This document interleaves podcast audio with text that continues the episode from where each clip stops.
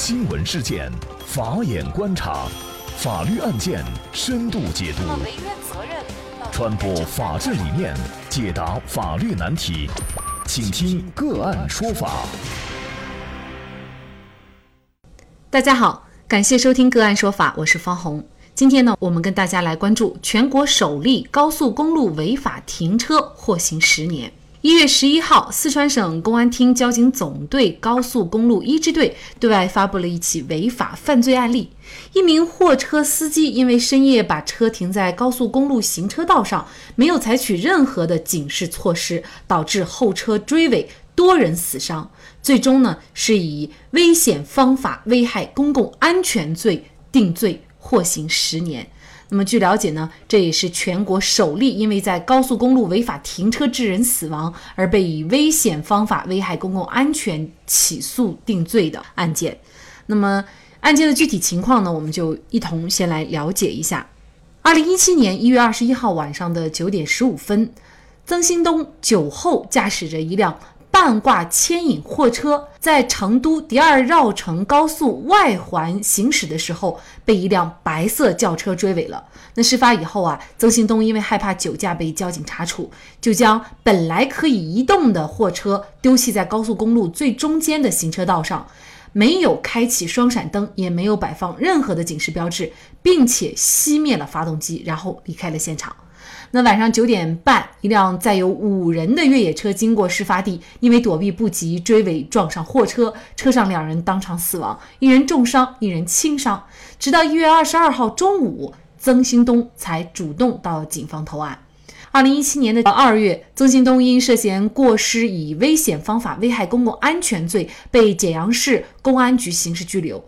三月二十九号，被简阳市人民检察院批准逮捕。最终，检方以涉危险方法危害公共安全罪向法院提起了公诉。二零一七年的九月，简阳市人民法院作出了一审判决，被告人曾兴东犯以危险方法危害公共安全罪，判处有期徒刑十年。曾兴东不服，提出了上诉。当年的十二月一号，成都市中级人民法院作出终审裁定，驳回上诉，维持原判。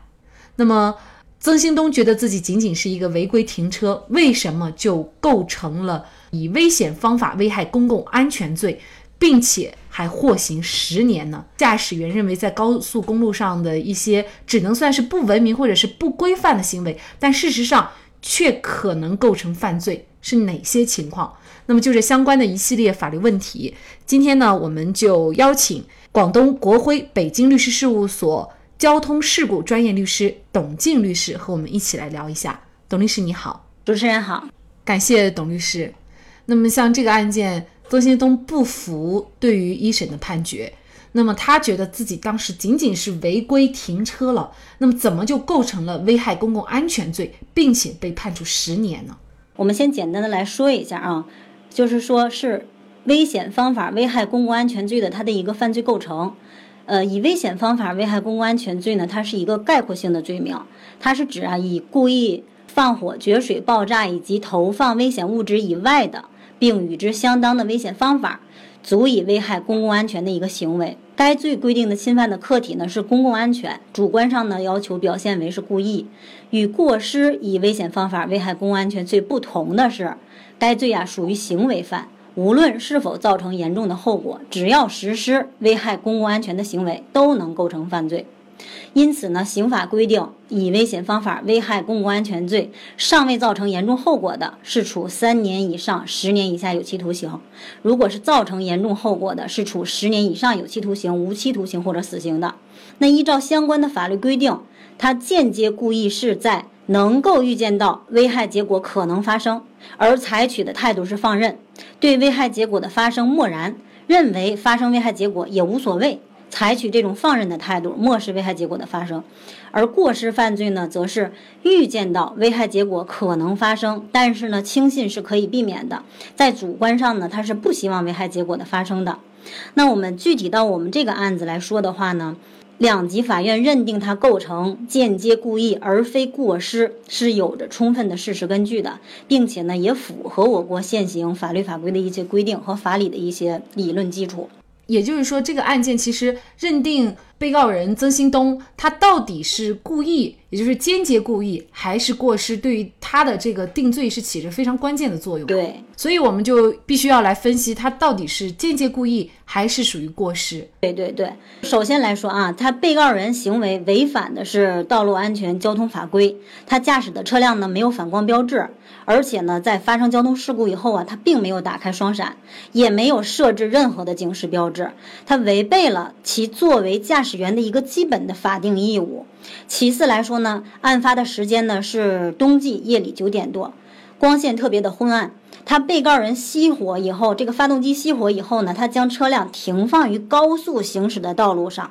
他作为有多年驾龄的职业司机，不可能预见不到此行为。必然会导致后来的车辆处于一个极端危险的一个状态下。那这种状况下，他不仅没有采取任何必要的危险防范措施，反而说是因为他想逃避呃酒驾的处罚的一个动机呢，逃离了现场，他使危害后果不可避免的发生了。所以说呢，综合以上因素来说，这个被告人行为符合以危险方法危害公共安全罪的这个构成要件。所以说，这两级法院适用法律是没有问题的。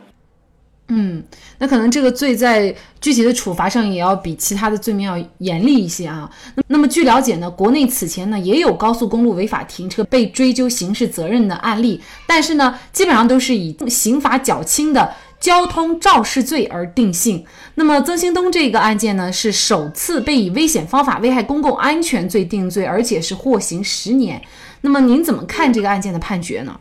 嗯，确确实实啊，违法停车的案例呢是屡见不鲜的，其中也大多数是以治安处罚惩罚的。即使说构成犯罪的呢，呃，我们知道的应该也都大多是以定刑较轻的这个交通肇事罪处罚了。司法实践中啊，行为人违法停车情形多，违法停车的案例呢在各地也有不同的判决结果。罪名涉及到有交通肇事啊，以危险方法危害公共安全呀，或者是过失以危险方法危害公共安全啊，主要是这三个罪，它刑期的幅度相差也是比较大的。如何定性呢？是案子的关键了。就是本案呢，在审理过程中，综合分析这个曾庆东，他是有多年驾龄的职业司机的一个身份，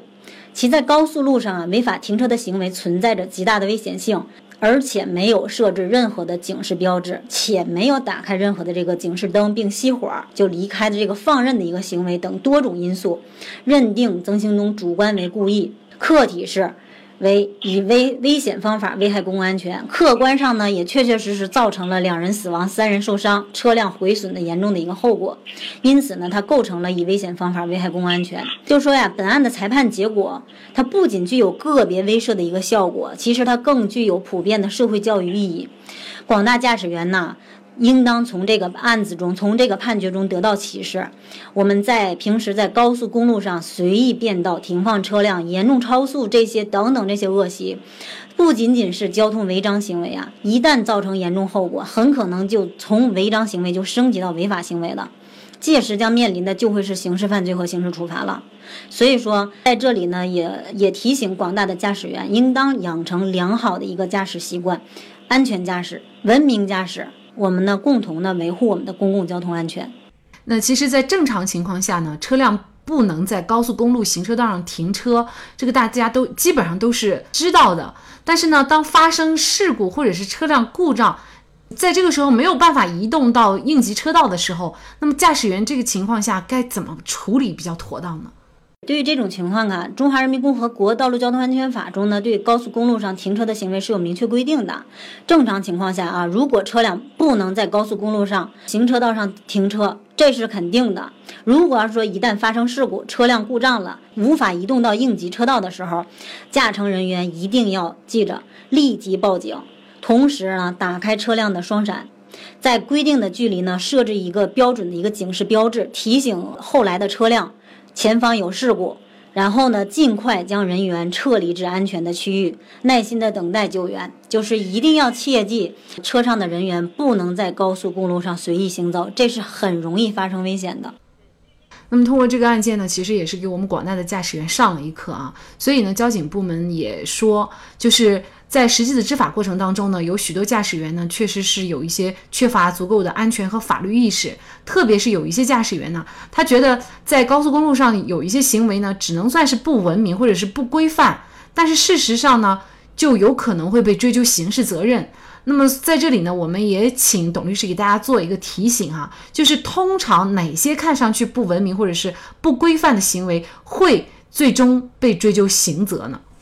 嗯，好的，其实就是怎么说呢？无论是说在城市高速公路上行驶呢，还是说就是在咱们一般的道路上行驶，对于不文明的行为，我们应该是严格的摒弃的。因为每一位驾驶员，我们在拿到这个驾驶证之前呢，我们是系统的需要学习相关的这个法律法规的，包括说《道路交通安全法》，就刚才咱们提到的，还有是呃道交的一些实施条例等等吧。这些相关的法律规范啊，其实已经明确列明了。哪种行为属于违规行为？哪种行为属于违法行为？是要受到什么处罚？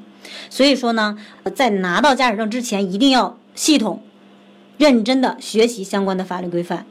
另外就是说，说到具体的行为，比如说像在路上强行超车的这种，或者超速行驶的，呃，无证驾驶的，飙车、竞速、醉酒的，什么套牌的，什么驾驶报废车、拼装车、非法改装车。逆行闯红灯啊，等等这些行为，都属于一个不文明的行为。如果要说上述行为一旦发生，并由此产生严重的后果了，均需要承担相应的刑事责任的。应该说呢，如果案发当时曾新东不逃跑，并且是接受处罚，那么他。醉驾追尾有可能仅仅获得的是一个行政处罚，但是最终他为了逃避这个行政处罚，就把车停放在高速公路上就跑了，为此造成了两死两伤的严重后果，并且获刑十年。这个代价应该说是曾兴东十年有期徒刑也是挽回不来的，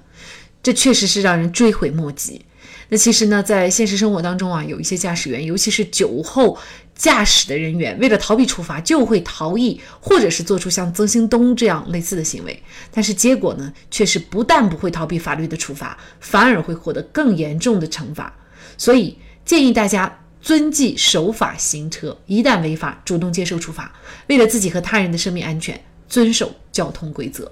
在这里呢，也再一次感谢广东国辉北京律师事务所交通事故专业律师董静律师。好的，如果大家想获得我们本期节目的全部图文资料，以及我们过去二百多期的节目内容，都欢迎大家在微信公众号当中搜索“个案说法”，就可以找到我们加以关注。我们对过去的节目都进行了分类，把它们分成了民事案件、刑事案件和婚姻家庭以及行政类案件。那么大家可以根据需要去。查找。另外呢，如果您在生活工作当中遇到一些法律问题，也欢迎大家向我们进行咨询。您可以添加幺五九七四八二七四六七幺五九七四八二七四六七的微信号，直接向我们咨询。那么给大家提供法律服务的都是我们邀请到的个案说法的嘉宾，他们都非常的专业、资深和负责任。感谢大家的收听，我们下期节目再见。